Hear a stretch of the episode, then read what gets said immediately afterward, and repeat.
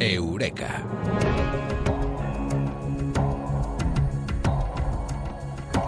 Con el responsable de la actualidad científica que aparece en el blog de la mula Francis. Y con él estamos, con el físico, con el profesor de la Universidad de Málaga, con Francis Román Villatoro. Francis, muy buenas. Eh, buenas noches, Bruno. La primera cuestión, ¿vamos a hablar de los esquimales o de los inuit o es exactamente lo mismo? Bien, ahora mismo en la literatura científica se suele preferir el término inuit en lugar de esquimal porque ellos prefieren llamarse inuit. Sin embargo, son prácticamente sinónimos y en, España es más habitual hablar de esquimales.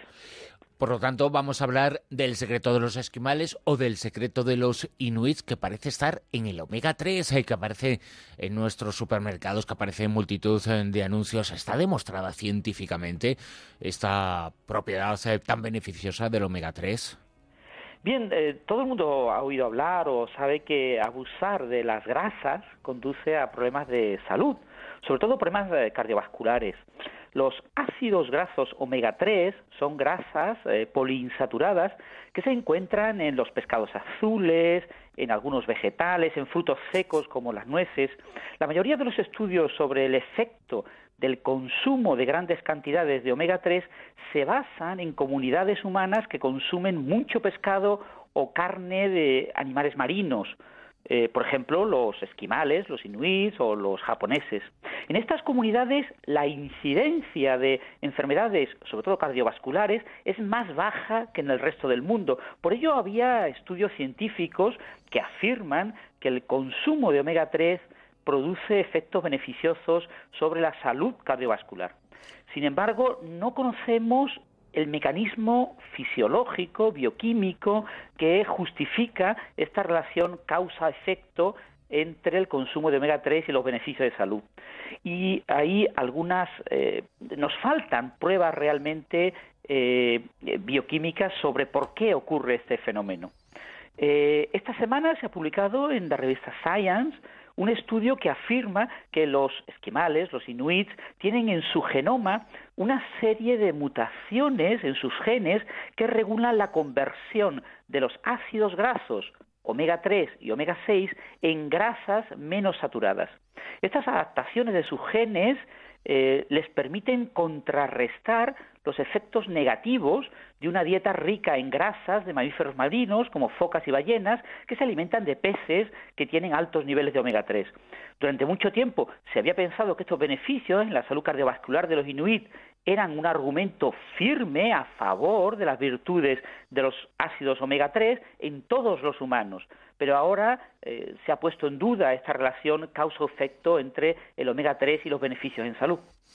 Una relación causa-efecto que parece darse en los inuit, en los esquimales, más que en otras eh, poblaciones del resto del mundo. Exactamente, los inuit son pueblos esquimales que habitan en las regiones árticas del norte de América y de Groenlandia, cuyos ancestros provienen de Siberia. Desarrollan una vida nómada, siguiendo las migraciones de los animales que cazan para alimentarse, como caribúes, osos, y en el invierno, en el crudo invierno ártico, sobre todo ballenas y focas.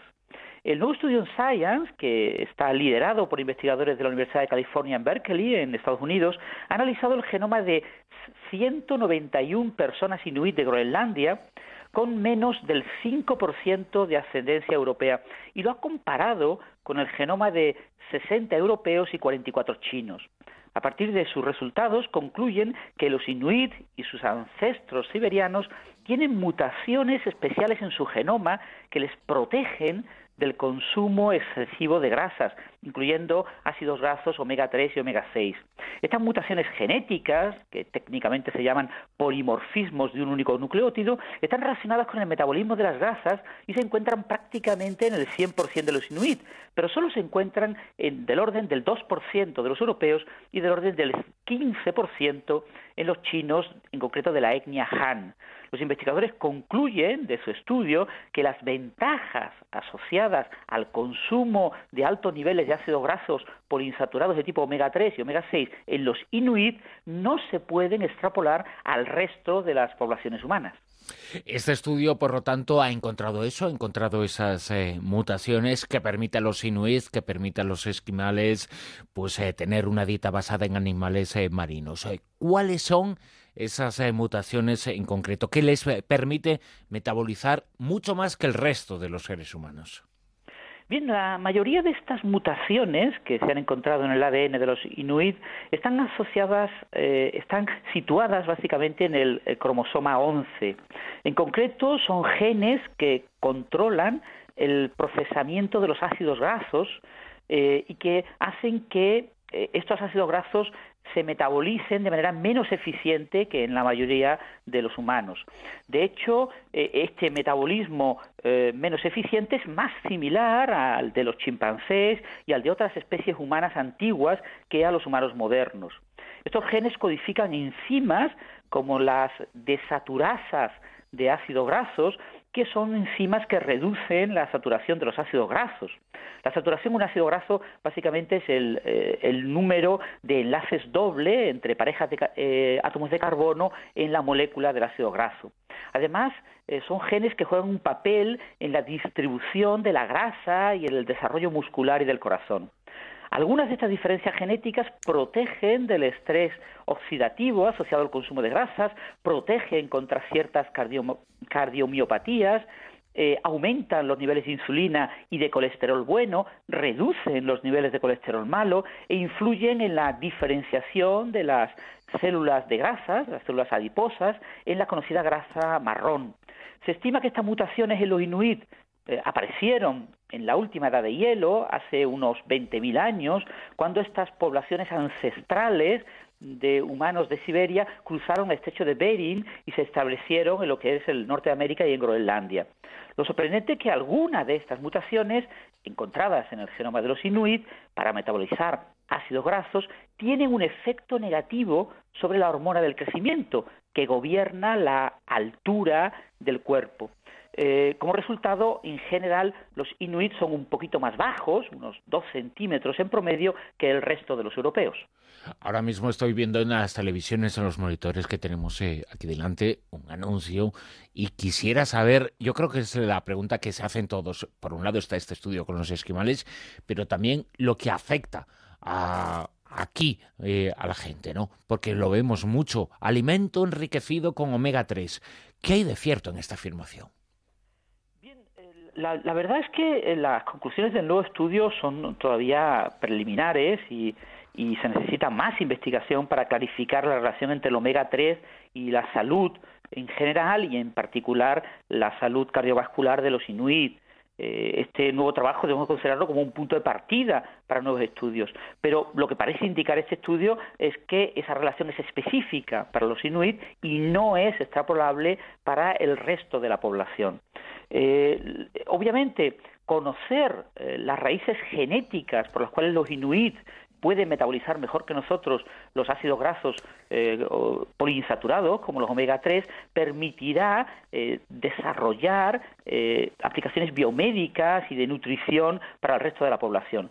Los perfiles genéticos humanos a escala masiva están demostrando que las diferentes poblaciones humanas se han adaptado a diferentes dietas como resultado de una evolución divergente. Hoy en día lo que es un alimento saludable para una persona puede que no sea saludable para otras personas.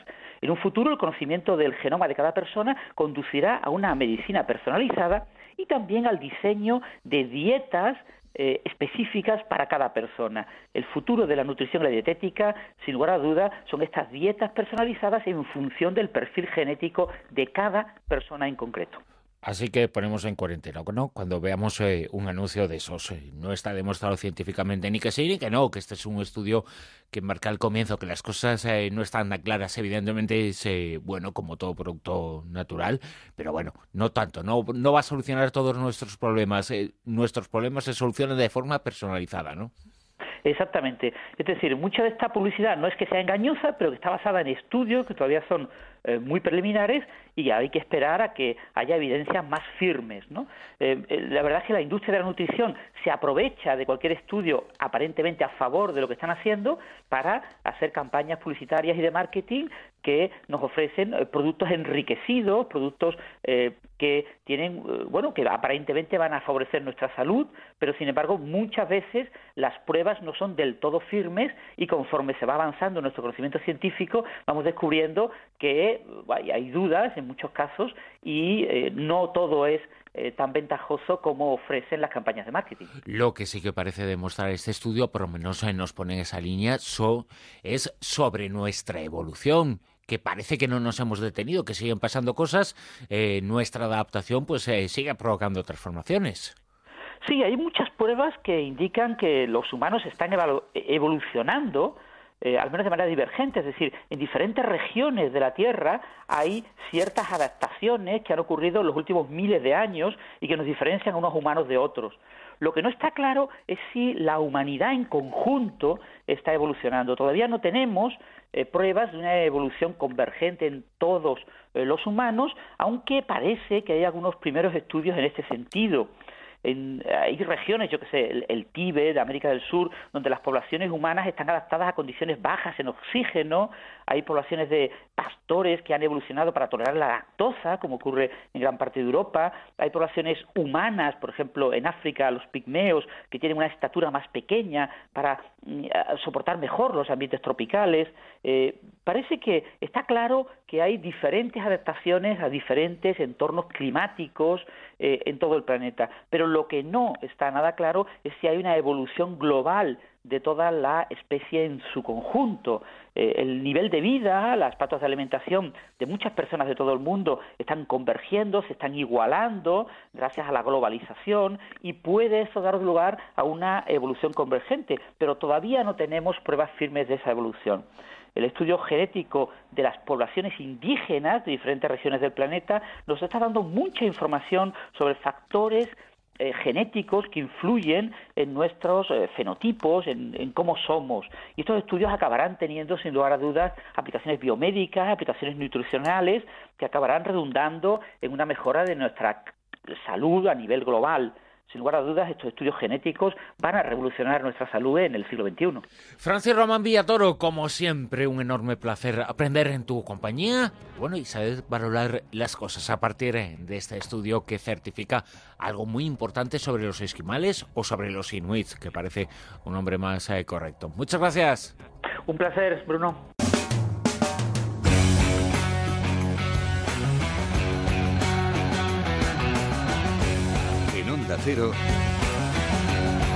La Rosa de los Vientos.